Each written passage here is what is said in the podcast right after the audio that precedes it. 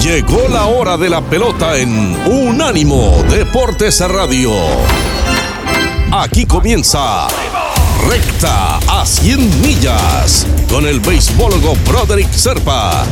Toda la información, estadísticas de la pelota de grandes ligas y más en Recta a 100 millas.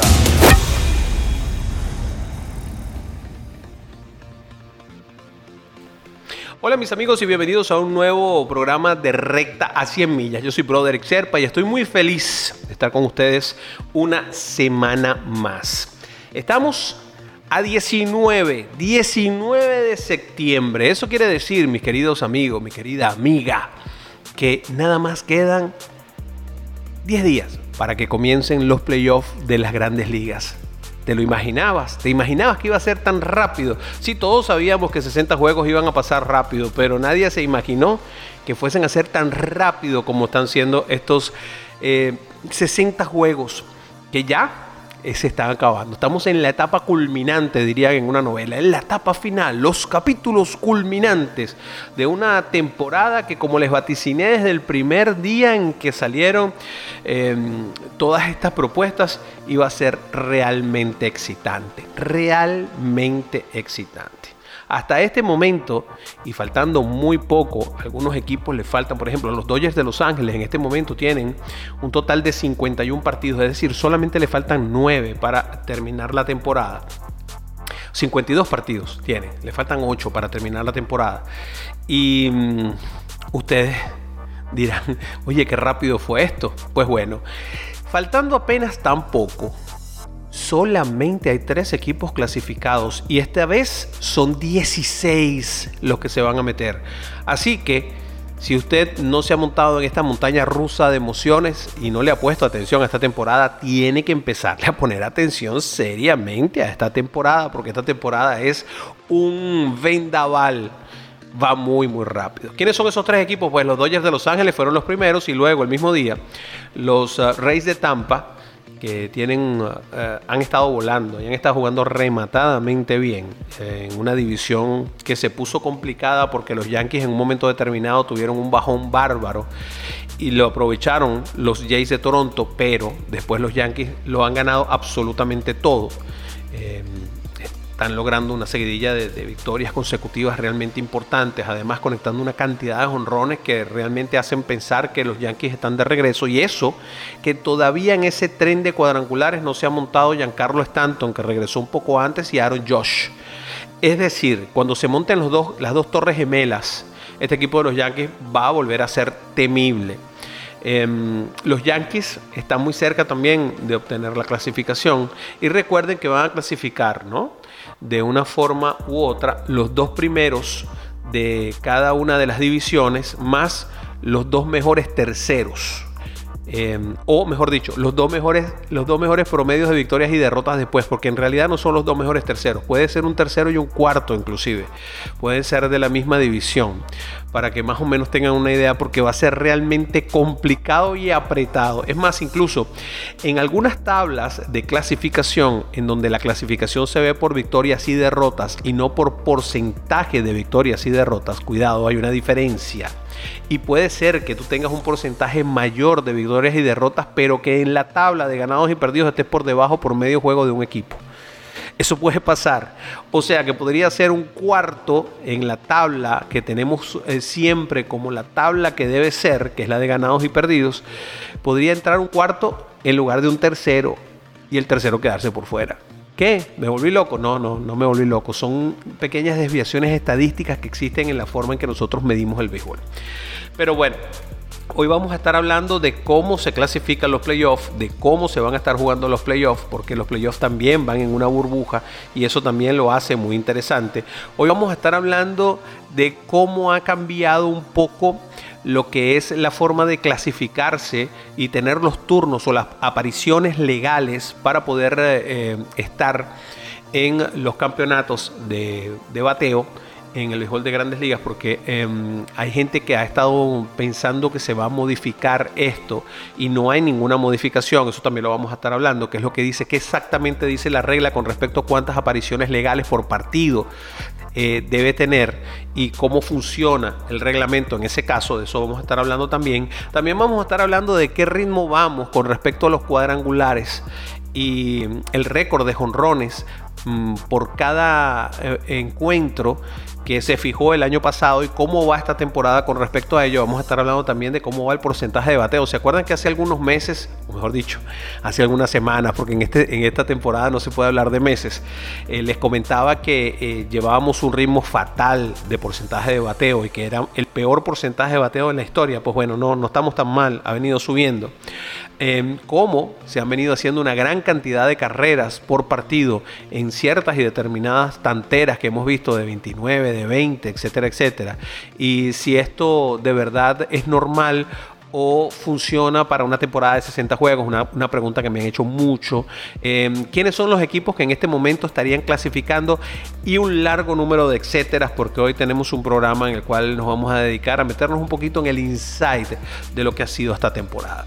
En principio, una de las preguntas que más me hacen por allí es si yo estoy de acuerdo con que deben haber premios individuales. Y estoy absolutamente de acuerdo con que deben haber premios individuales. Yo creo que una temporada de 60 juegos, lejos de ser una temporada que debemos minimizar por tener menos partidos, creo que al contrario, debe ser una temporada a la cual debemos darle loas, debemos pararlos y aplaudir las grandes proezas que puedan haber hecho los bateadores y los lanzadores durante esta temporada. Hay que aplaudir tanto a José El Pito Abreu como a Shane Bieber. Hay que aplaudir a Yu Darvish por lo que está haciendo, por lo que ha hecho esta temporada. Y, a una serie de peloteros, a Fernando Tatís Jr., por ejemplo. Hay que pararse y aplaudirlo porque no es fácil tener un ritmo tan alto cuando el nivel de competencia es tan exigente. Es decir, nosotros estamos jugando un cierre de temporada desde hace dos semanas.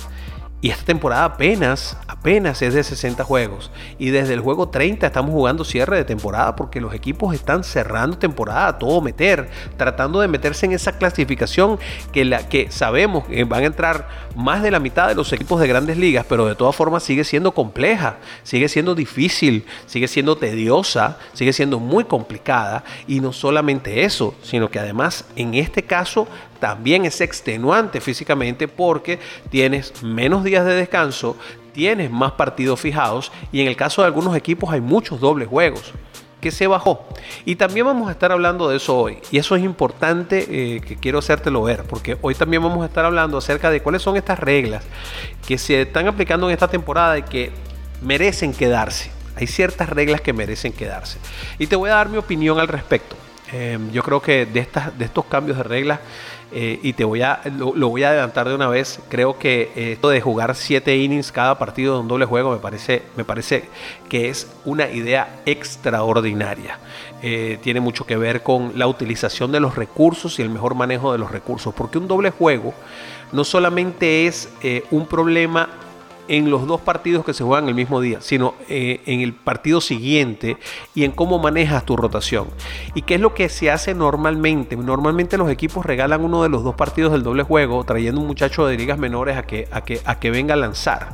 Y esto no debe ser, no debería ser correcto. Yo creo que el, tener eh, los siete innings por partido me parece que es, relevante, me parece que es una nota, me parece que es chéverísimo, me parece que el, juego se agiliza una barbaridad y a uno no le pesa tanto inclusive como televidente. Y aquí voy a hablar yo, eh, ego televidente, yo televidente. Em, a mí me gusta más ver el partido que se acaba los siete innings cuando, cuando hay un doble juego. Es más, me engancho más a ver el segundo juego que cuando eran a 9 No sé qué opinan ustedes. Yo sé que esto eh, va a causar algún escosor, pero, pero causando escosor y todo, pues hay que, hay que decirlo porque es lo que, lo que pienso y abre momentos de discusión. Yo sé que este programa no tiene las líneas abiertas, pero en este momento estás discutiendo conmigo. En este momento estás molesto conmigo. Estás sentado en el asiento de tu carro o me estás escuchando por tu computadora, por iHeartRadio, por radio.com, por donde sea que nos escuchas, primero quiero darte las gracias por escucharlo. Pero no te molestes conmigo, es solamente mi opinión. Y la tuya es tan valedera como la mía. Em, así que simplemente, pues escucha la mía. Más adelante te voy a dar más porqués del por qué creo que los dobles juegos así tienen son muy divertidos. ¿Te parece? El, el, reglamento ha sido tan manipulado, tan malversado durante esta corta temporada. Como es una temporada diferente, entonces, bueno, ha habido mucha gente que se ha dado la tarea de querer eh, hacer cambios que no existen y de eh, opinar sobre cosas que no han sido cambiadas en el béisbol de grandes ligas durante esta temporada. Lo que ha cambiado es que evidentemente todos los porcentajes que se están aplicando, en vez de aplicarse a 162 partidos, se están aplicando a 60 juegos. Y esto tiene que ver con los numeritos y cómo va a clasificar eh, la gente, por ejemplo, para los premios individuales. Y me han hecho bastante esa pregunta. Y me la han hecho mucho porque ha habido una especie de rumor no sé si decirle así, pero bueno, más o menos podría ser un rumor que dice que eh, cambió eh, cómo es, actúa el multiplicador de apariciones legales en esta temporada. ¿Qué quiere decir esto? Nadie sabe cuántos turnos legales o cuántas apariciones legales tiene que tener un bateador para calificar para ser campeón bate, para ser campeón slugging, para ser campeón de cualquier cosa que sea por promedio. Yo sé que esto es complicado, mi gente. Cuando me meto con numeritos, yo sé que les complico la existencia. Pero hay que explicarlo porque me lo preguntan y mucho. Bien, la cantidad de turnos legales que tú tienes que tener para clasificar y poder ser campeón bate. Supongamos que tú tienes un muchacho que en este momento no empezó a jugar desde que arrancó la temporada. O un pelotero que se lesionó y que pasó 20 eh, días fuera o algo así, 15 días, 17 días fuera tiene los turnos legales para poder ser campeón bate si está bateando 386 de promedio cuando tiene las apariciones legales. Ok, lo primero que hay que definir es cuál es la diferencia entre aparición legal y turno legal. El turno legal no incluye ni los bases por bola, ni incluye los golpeados, no incluye ese tipo de, de cosas. Mientras que las apariciones legales son todas las veces que tú te paras a batear. Si lo entendiste? No importa, no importa lo que haya pasado. Si, diste un, eh, fly de sacrificio, si te envasaste por boletos, si te golpearon, cualquiera de esas cosas está contada. Porque las apariciones al plato quiere decir que te paraste a batear y terminaste el turno. De alguna manera. ¿Ok? ¿Sí? ¿Quedó claro eso? La única forma en que tú te paras a batear y no cuenta como aparición legal es, por ejemplo, si tú estás bateando y hay dos outs en la pizarra y se va el corredor al robo y lanzan a segunda y lo ponen a, al corredor sin que se haya acabado tu turno. Es la única forma en que eso no cuenta como aparición legal. Todas las otras cuentan como apariciones legales. ¿Ok? Bien. Y lo que importa para estos premios que tienen que ver con el slugging, el OPS, etcétera, etcétera, es cuántas apariciones legales tienes. Para cualquier temporada, para que lo sepas, no importa de cuántos juegos sea, el béisbol de grandes ligas utiliza un multiplicador que es 3.1. Tú vas a multiplicar la cantidad de juegos que va a jugar el equipo por 3.1, es lo que dice la regla. Aquí no hay nada, aquí no hay invento posible, eso lo dice la regla, ¿ok? Tú vas a multiplicar la cantidad de juegos por 3.1. Cuando tú multiplicas por 3.1, 60 juegos, como es este caso, te da 186.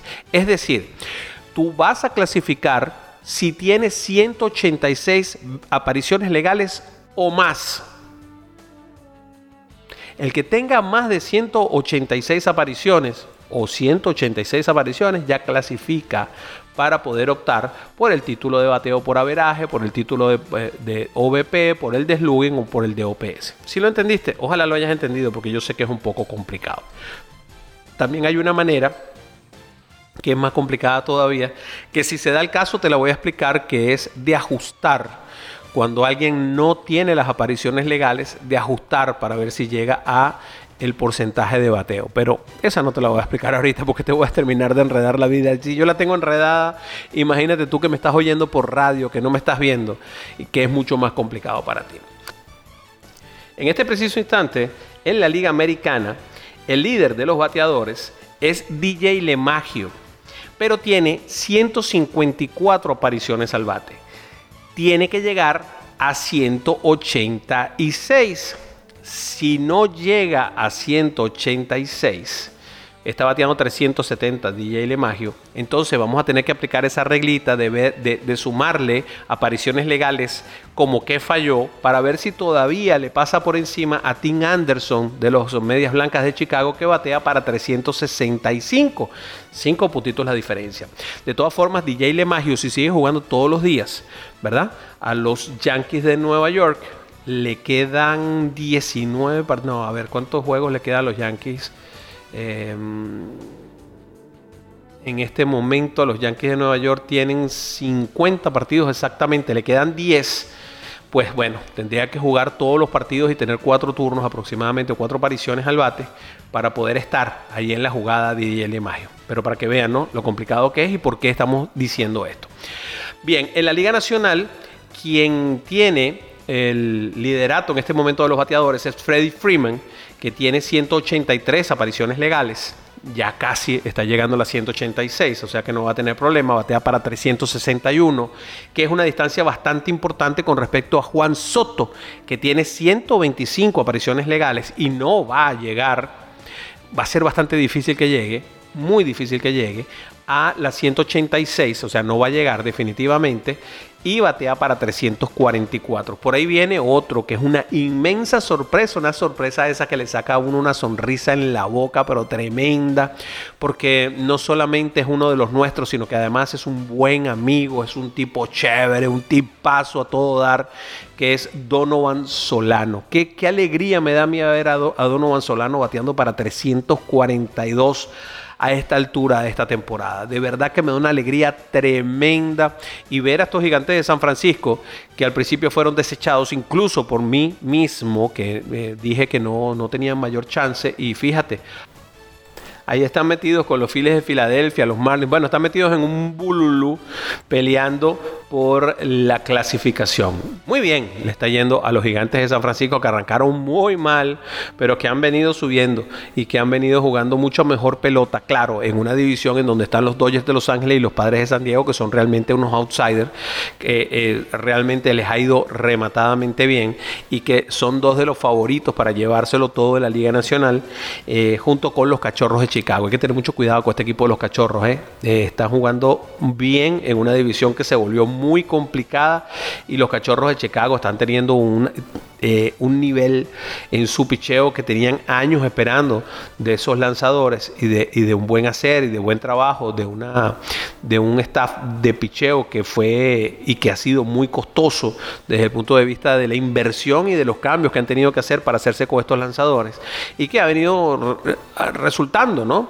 Eh, Yu Darvish es realmente un candidato serio a ser el sayón. Para mí es el candidato después de lo que pasó en la última salida de Jacob de Grom, en donde eh, lo batearon y salió lesionado.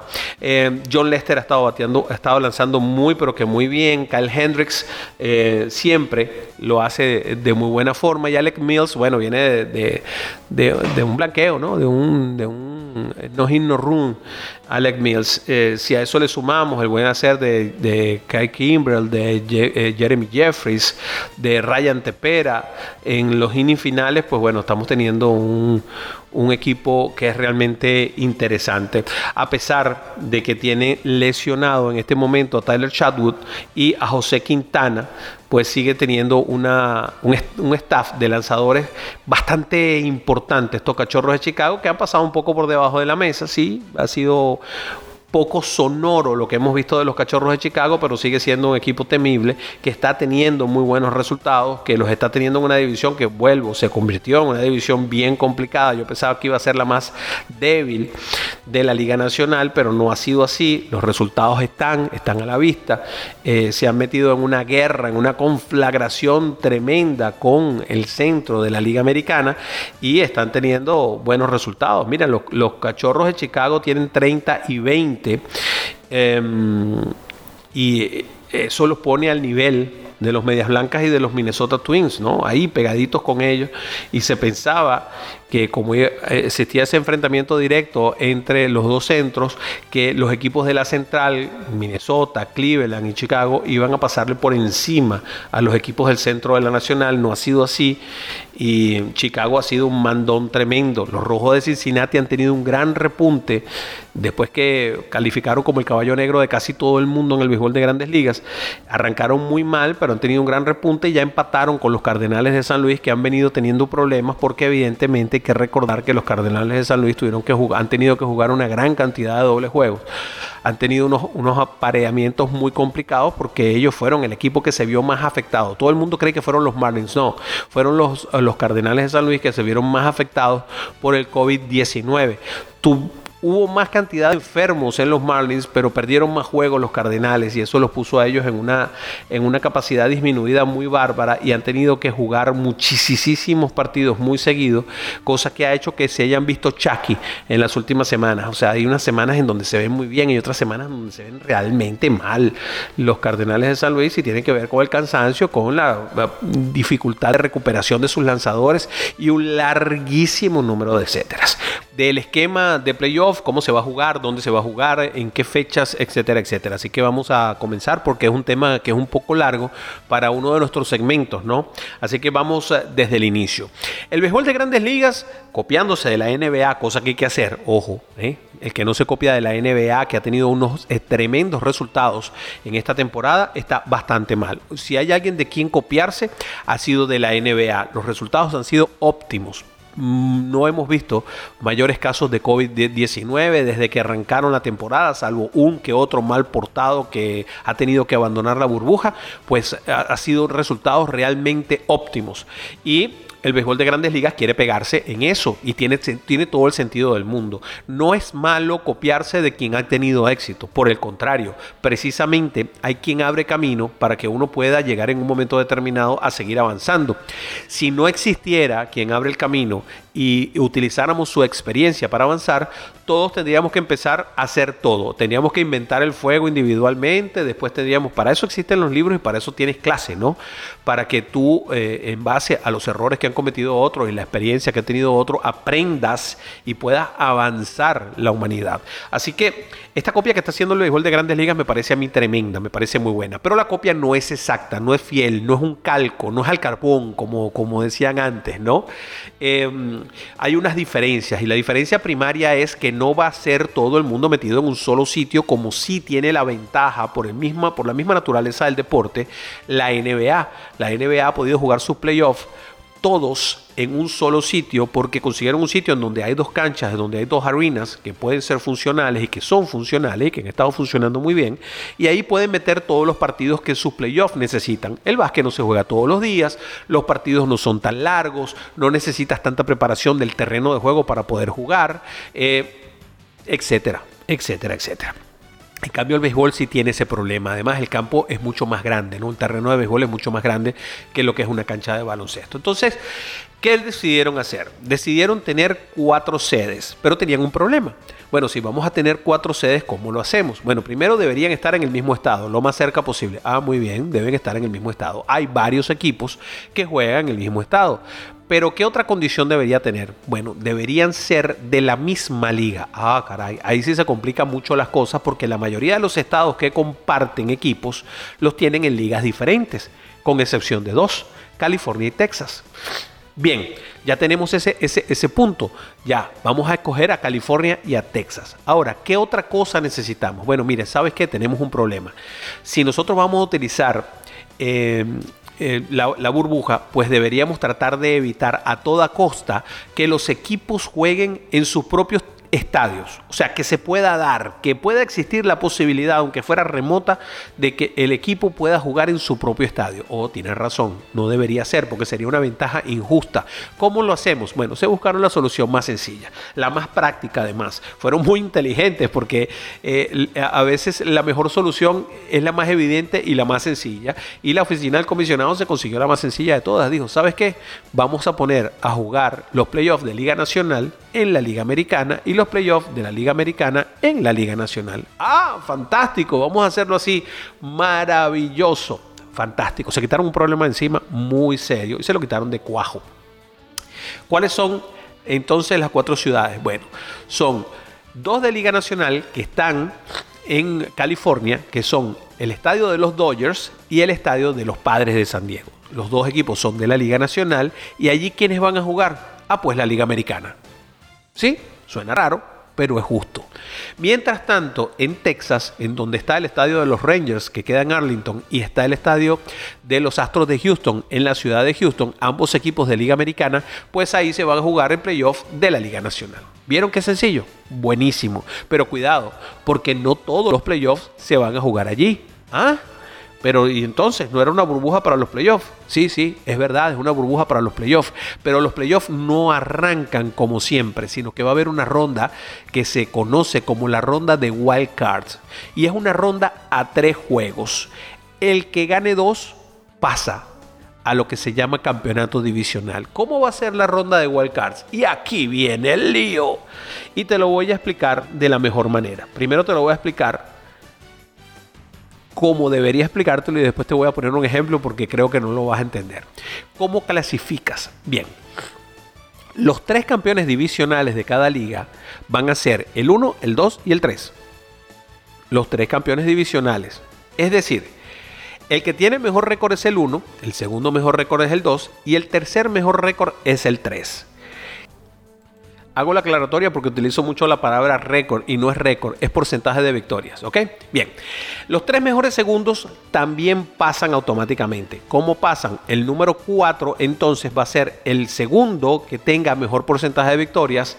El, el, otro segundo que tenga el segundo mejor porcentaje de victorias, suena raro, va a ser el número 5 y el número 6 va a ser el otro segundo, pero que tenga el peor porcentaje de victorias. Y luego tenemos de los que queden, los dos equipos que tengan el mejor porcentaje de victorias. Esos dos equipos van a ser el 7 y el 8. El que tenga mejor, mejor porcentaje de victorias es el 7 y el que tenga el peor porcentaje de victorias de todos los clasificados va a ser el 8. ¿Cómo se juega? Como se juega en la NBA. 1 contra 8, 2 contra 7, 3 contra 6 y 4 contra 5. Te voy a poner el ejemplo de la Liga Nacional. Solo por escogerlo porque lo tengo abierto aquí de frente. ¿Ok? En este momento, los tres campeones divisionales son los Dodgers de Los Ángeles, los Cachorros de Chicago y los Bravos de Atlanta. Bien, y en ese mismo orden quedaron. Dodgers es el 1, Cachorros es el 2, Atlanta es el 3. Luego, los segundos lugares los tienen los Padres de San Diego, los Rojos de Cincinnati y los Marlins de Miami. ¿Cómo van a quedar aquí? El número 4 serían los Padres de San Diego, que son el que tiene mejor porcentaje de victoria, 627 dentro de los segundos. Después estarían los Marlins como el número 5. Es una tristeza para los Marlins porque todo el mundo quiere ser el 4, ya te voy a explicar por qué. Y el número 6 serían los Rojos de Cincinnati. Luego vamos a ver quiénes son los que tienen el mejor porcentaje de victorias y derrotas. Y el mejor porcentaje de victorias y derrotas para ocupar el puesto número 7 serían los gigantes de San Francisco y el puesto número 8 lo estarían ocupando los Phillies, los de Filadelfia que tendrían 500 de, de promedio de victorias. Ese sería el orden. Entonces, ¿cómo juegan? Los Phillies estarían jugando como son el número 8, contra los Dodgers de Los Ángeles, que son el número 1. San Francisco, que es el número 7, estaría jugando contra los Cachorros de Chicago, que es el número 2. ¿Ok? Luego, los Rojos de Cincinnati, que son el número 6, estarían jugando contra los Bravos de Atlanta, que son el número 3, y los Miami Marlins estarían jugando contra los Padres de San Diego, 4 y 5. ¿Qué pasa con el 4? Los tres campeones divisionales van a jugar esta serie que es a tres juegos y que se va a jugar en una sola sede. Aquí no hay que vamos a, tu casa y vamos a la mía y jugamos aquí, jugamos allá. No. Se va a jugar en la sede del mejor clasificado. Es decir, se va a jugar en la sede de los tres campeones divisionales. Es decir, en este momento se estaría jugando en el estadio de los Dodgers, en el, en el, en el Chávez Rabín, en el Wrigley Field y en el estadio de los Bravos de Atlanta. ¿Ok? Y en el estadio del número 4, es decir, del mejor segundo. ¿Quién es el mejor segundo? Los padres de San Diego. Por eso se tienen que matar por ser el número 4. Porque la ventaja del local, a pesar de que no va a haber público, siempre es importante que tú juegues en tu casa, juegas en un mejor clubhouse, tienes todas las ventajas de estar en tu casa. No tienes que estar en un, en un hotel. Bueno, aunque todo el mundo va a estar en un hotel por la burbuja, pero vas a estar en un hotel en tu ciudad, te vas a, te vas a manejar de una manera diferente. Esa ventaja de localía es la única ventaja que hay, porque inclusive el partido que a ti te toca ser local, aunque seas visitante, que vas a tenerlo, pues vas a ser un club. Es muy importante entonces esto, ok, son tres partidos en esa ronda de comodines y se va a jugar en un solo estadio, el estadio del mejor clasificado. ¿Lo anotaste? Espero que lo estés entendiendo. Cuando regresemos hablamos un poco más al respecto porque todavía te tengo que explicar cómo es la burbuja, cuánto tiempo antes te van a encerrar en la burbuja, a qué equipos van a encerrar a la burbuja y después cómo siguen las otras rondas de este playoff raro, de esta rara temporada del 2020. Estábamos hablando de cómo se clasifica esta postemporada y qué pasa con la burbuja. Pues bueno, te voy a contar más. Estos 16 equipos que se van a, medir en las rondas de eh, Wild Card van a tener que estar una semana antes eh, ya metidos en hoteles tipo burbuja, una semana antes y a partir de ese momento, de esa semana antes, que ya, ya estamos hablando de, este, de este lunes, de este martes, van a tener que empezar a meterse en hoteles y estar separados y hacer, hacer eh, digamos que unas burbujitas en sus diferentes ciudades. Em, pues bueno, van a, van a tener que empezar a hacerse exámenes diarios y no interdiarios como venían haciendo hasta ahora. ¿Cómo va a funcionar esto? Bueno, como no se sabe quiénes van a clasificar, todos los equipos que tengan chance en ¿verdad? De clasificar, van a tener que encerrarse en pequeñas burbujitas. Esto va a ser un lío de una magnitud tremenda. Yo creo que el béisbol se equivocó en esto, pero bueno, ahí vamos. Ahí estamos. Ellos quieren asegurarse de que todo el que llegue a la burbuja va a estar realmente eh, sano y para eso necesitan esos siete días de revisiones diarias. Así que bueno, vamos a ver cómo funciona y y si les va bien, ¿no? Estamos ligando siempre que le vaya muy bien. Estamos pidiéndole a Dios siempre que le vaya muy bien a todos los deportes, porque bueno, eh, son medios de trabajo, ¿no? No solamente para los peloteros, sino para muchísima gente alrededor. Pues bueno. Van a tener que encerrarse, si van a estar encerraditos, van a estar metiditos en, la burbuja después que ellos ya estén en, esos, en esas eh, ocho ciudades en donde van a jugar, cuatro en la Liga Nacional, cuatro en la Liga Americana, esa primera ronda de Wild Card, van a estar encerraditos, de allí se van a ir encerrados dentro de aviones privados, etcétera, etcétera, a las cuatro ciudades que ya habíamos hablado, en donde se va a jugar la ronda de playoff. Arlington, San Diego, Los Ángeles y eh, San Diego. Esas son las cuatro ciudades en donde todo se va a dar. ¿Ok? Esto es para los campeonatos que se llaman campeonatos de división. Ahí estamos hablando de ocho equipos en cuatro ciudades. ¿Ok? Luego pasamos a los campeonatos de liga en donde ya nos quedan cuatro equipos nada más. Entonces los equipos de la Liga Nacional se van a ir a Arlington, los dos equipos, bueno, va a haber uno que se queda en Arlington y el otro, el que estaba en Houston, se va a tener que ir a Arlington a jugar el campeonato de Liga Nacional. Y los de la Liga Americana, ambos se van a mudar o se van a ir a San Diego. El de Los Ángeles viaja a San Diego. Luego, la Serie Mundial se va a jugar al mejor de siete en la ciudad de Arlington, el estadio más nuevo que hay en el béisbol de Grandes Ligas. Está inaugurándose este año. Así que, pues bueno, decidió el béisbol de Grandes Ligas que ahí se iba a jugar la Serie Mundial, la primera en la historia que se va a jugar en una sede de este tipo, en una sede neutral preseleccionada. Em, ¿Cómo son las rondas? Como te dije, los wild cards son a tres juegos. El que gane dos ya mató los campeonatos de liga o de división, perdón, van a ser de cinco juegos. El que gane tres mató. Los campeonatos ya de liga, si son de siete juegos, y la serie mundial también de siete juegos. Esta es la forma en que se va a jugar los playoffs, estos playoffs raros que mm, han tenido mucha maledicencia, hay mucha gente que no los quiere, mucha gente que no, no quiere esta temporada para nada. A mí me encanta esta temporada y creo que sigue siendo una temporada realmente excitante.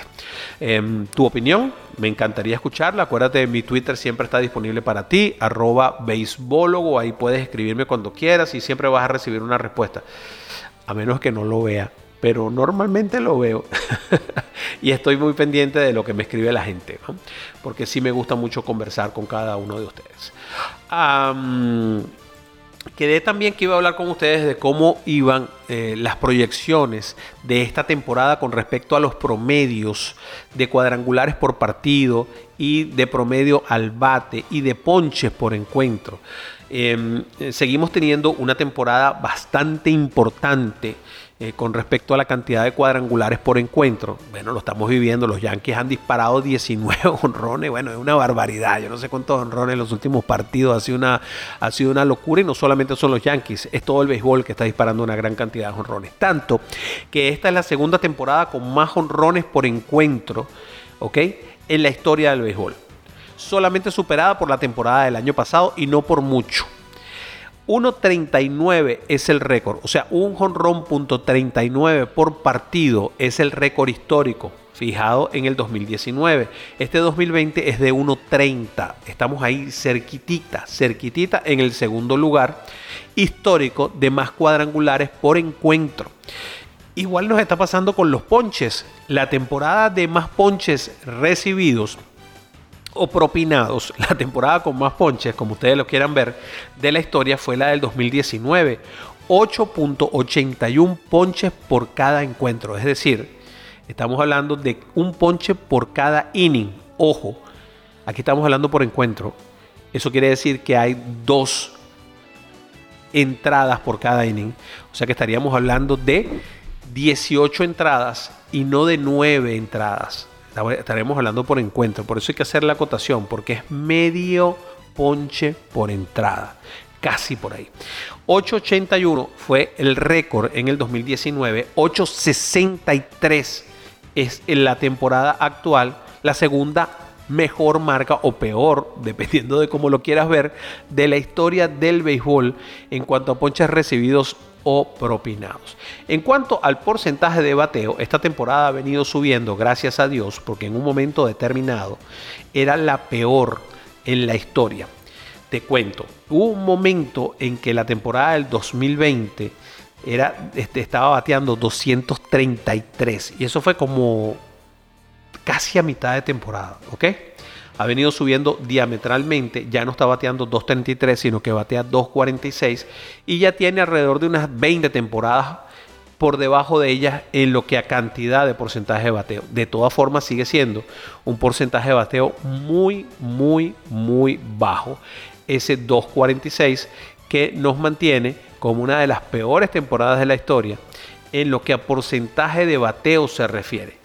No así y fíjate la diferencia, en lo que tiene que ver con porcentaje de envasados, en donde esta temporada del 2020 está más o menos en la mitad de todas las temporadas de la historia. Y tú me dirás, qué locura. Sí, es que hay un poco más de interés y de interés en el boleto. Y parece locos, sí, pero la gente se interesa un poco más en el boleto en líneas generales. Tanto es así que esta temporada, con respecto a la temporada pasada, está teniendo un porcentaje de, boletos de 3.41 boletos por cada partido contra 3.27 de la temporada pasada. Y la temporada pasada era un dominio tremendo en las últimas temporadas. Claro, hay temporadas muy añejas que tienen, que tienen un porcentaje de boletos más grandes, ¿no? Pero este 3.41 es un levantón en la cantidad de boletos que se reciben. Y esto habla de la paciencia, del, ojo, de algunas cosas que mejoran con respecto a lo que fue la temporada pasada. Eh, el porcentaje de envasados es el mismo, 323 a pesar de que la temporada del 2019 tuvo un porcentaje de bateo mayor. Yo pienso particularmente que eh, ha, cambiado mucho la mentalidad del béisbol con la sabermetría, con todo lo que son estas estadísticas y evidentemente ya no, ya no se le da tanta importancia a cómo te ponen out. Si te ponchan o es un roletazo al short o tiras un fly, da lo mismo realmente a los equipos no les importa. Yo siempre, a mí siempre me han dicho no, porque los pitchers que ponchan son, muestran dominio. Yo realmente creo que el ponche es un aún más. También siempre lo he creído así. Y, bueno, el béisbol está girando hacia ese lado, eh, hacia esa imagen de pensamiento, así que eh, no queda más que sentarse y esperar y ver cómo los honrones siguen siendo los reyes y el ponche cada día nos importa menos y vamos a ver mucho pitcher ponchando a mucha gente. Ver Gracia lo que está haciendo Shane Bieber, que es de locos sencillamente de locos. Y así como loco, te digo que te voy a escuchar nuevamente o voy a hablar contigo nuevamente la semana que viene. Escríbeme, escríbeme por Twitter. Vamos a mantener esa comunicación, arroba beisbólogo. Y yo te deseo que tengas una semana para dar. Gracias. Estás escuchando Recta a 100 millas.